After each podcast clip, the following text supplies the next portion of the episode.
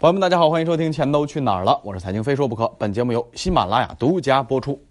今天咱们继续说钱啊，钱的价格。钱这玩意儿啊，你要倒腾好了，真是躺床上就能赚大钱啊。那但是呢，这个东西需要点门道。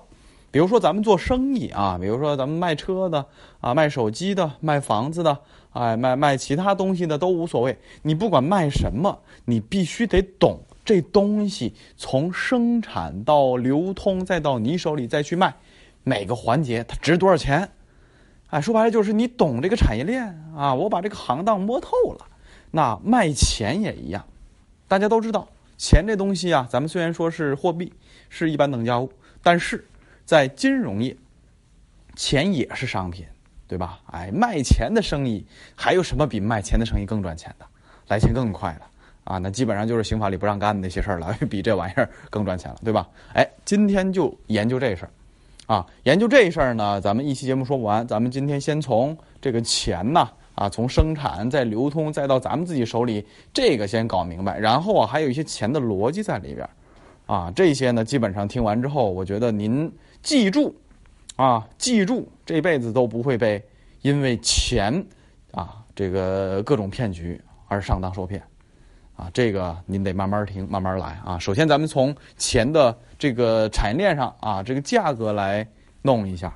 啊。这个钱作为商品这么特殊的一个状态，它的价格怎么看呢？一般来说，咱们有一个链条，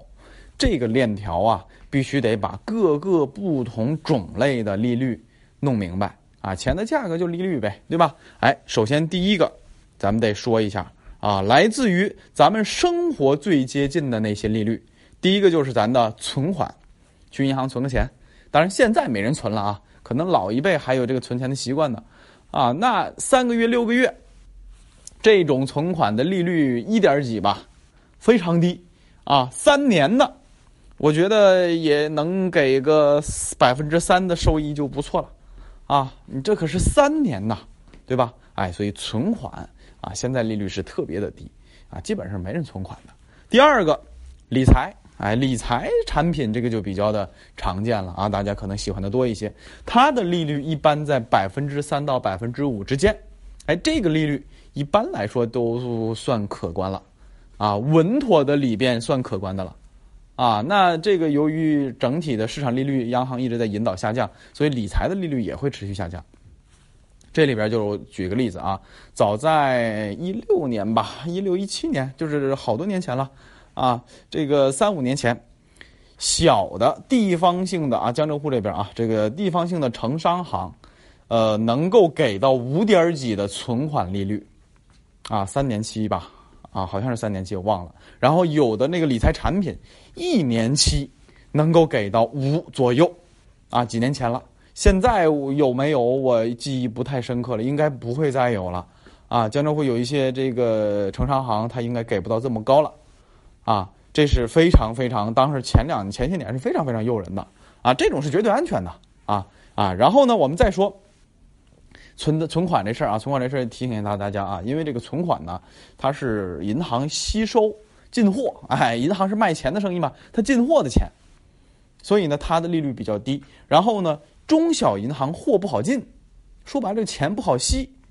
哎，没你钱不多，你往外贷，你就赚不了这个差钱的差价，倒腾钱差价的问题了。所以中小银行一般来说利率会比大行要稍微高一点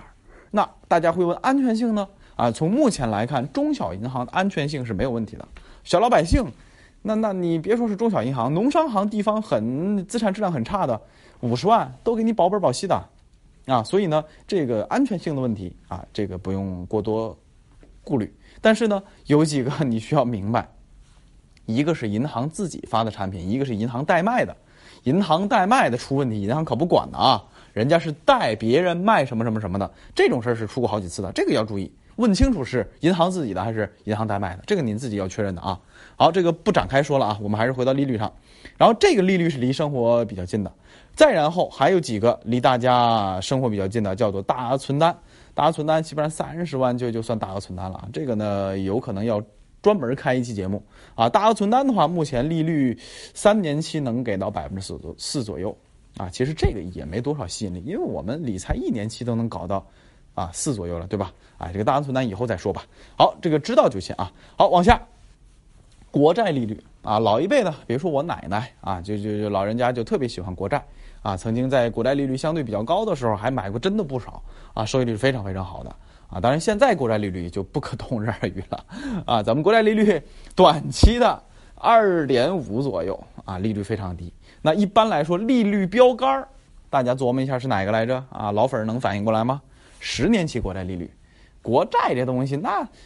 啊，绝对安全性度最高的啊，这个是国债利率。然后呢，十年期基本上就是利率标杆儿啊，它这个利率是波动的啊，呃，现在呢大概是三左右啊，有的时候呢还比三还低呢啊，这个有的时候三出头，三点一，哎，这样的一个状态，这个您就记清楚了啊，这是无风险利率的标杆儿。啊，因为什么？因为只要因为这里边有一个套套利、无风险套利的一个这个这个呃手段在里边。比如说，你看微信、支付宝他们那个利率是多少？二点五左右，对吧？哎，无风险利率十年期是多少？三点一三吧，按算三算，你看这个差距来了吧？所以只要你有本事能够低利率的吸收到钱，其实你就躺着啊，无风险套利这百分之零点五。所以你会看啊，什么这个。微信、支付宝，它那个就百分之二点几左右，二点五左右，它其实有很多这个手段可以让这个钱稳稳当当，永远肯定不出问题，又能躺赚一部分利率。那其实就是从这儿套出来的。当然，他们的投资渠道和以这个后台的监管啊，还是有监管的，不是你随便拿别人的钱去搞别的事儿的啊，这是要被干的啊，这被被监管管的。但是我就是举一个例子，只要你理论上。能够低风险的，或者说这个低成本拿到钱，有大量的啊这个无风险套利的机会，通过利率就玩钱啊，你可以稳赚躺赚，啊，当然这种套路啊还是蛮多的，有时间跟大家多讲。今天是从第一步开始啊，这个直接讲这进阶的，这有点点不容易理解啊。好，这个提醒到这跟大家说一下啊。好，再往下就是要提醒大家的啊，这个关于利率呢，就是来自于咱们投资品了啊，投资品，比如说。偏股型基金，现在股市这么火，我连出了两期股市专题，其中还有一期这个我不怕打脸的这个预告的啊预言的，啊熟悉我股市风格的老粉肯定都知道，股市我从来不马后炮，涨了怎样怎样怎样，我从来不说，要么就早早提前把这个预防针打了，要么怎么着，要么就好好给大家讲讲一些方式方法，啊帮助大家提高，啊最经典的二零一八年两千四，啊二零一九年有几次两千七两千八的机会。这就不多说了啊。好，这个股市里边为什么要点一下？因为股市的偏股型基金或者说全股型基金就是股票型的，啊，这个收益率那几百都行啊，几倍都行，一年给你整几倍都行，啊，当然它一亏呀，它有可能给你搞负的呀，啊，你亏百分之二十太正常了，啊，如果你这个清盘线没控制好，或者有一些私募清盘线控制不好，那你亏光都有可能的。所以啊，这个事儿您要记着。高风险高收益啊，利率给的特别高，那你就得琢磨一下。刚才我给大家讲那么多，一般的是没风险的是吧？二点几、三点几，对吧？哎，四点几，对吧？哎，如果有人给你六八十，那你得琢磨一下，收益是跟风险成正比的啊。这个刚才我是讲的股票型，然后基金的这个种类太多了，这是股票的，然后再说一个债券的。啊，这个债券的，我为了给大家科普这个财经知识，在理财方面能够给大家带来帮助，我还专门连续开了好几期债券基础节目。债券是什么？债券的一些术语，债券的一些这方式方法啊，这往前翻一翻。以前的时候，债券的节目在集中在八十几期节目，后来被删掉了，快百十期节目之后，那个节目的期数那个顺序啊，我也我也翻不出来了。您自己翻一翻，应该现在在四五十、五六十期，连续讲了五六期债券的世界，啊，一二三四五六七，啊，那里边讲了债券，然后债券型基金，这个呢，相对来说啊，对于专业人士人士来说啊，它呢基本上也约等于是无风险，呃零风险收益相对高的啊，百分之五到百分之十二三四五都有可能，因为它的产品不一样，它这个。呃，市场行情不一样，它可能收益也不一样，但是总体来说收益是非常高的，啊，这个六个点、八个点、十个点，这非常容易见到的，啊，这种呢你得懂才行，你不懂你瞎弄，那你要小心。还是那句话，你要不懂瞎碰，然后呢利率偏高，那你要承受相关风险的，啊，因为债券它也会违约的，只是违约率比较低，全年债债券违约率千分之二十三，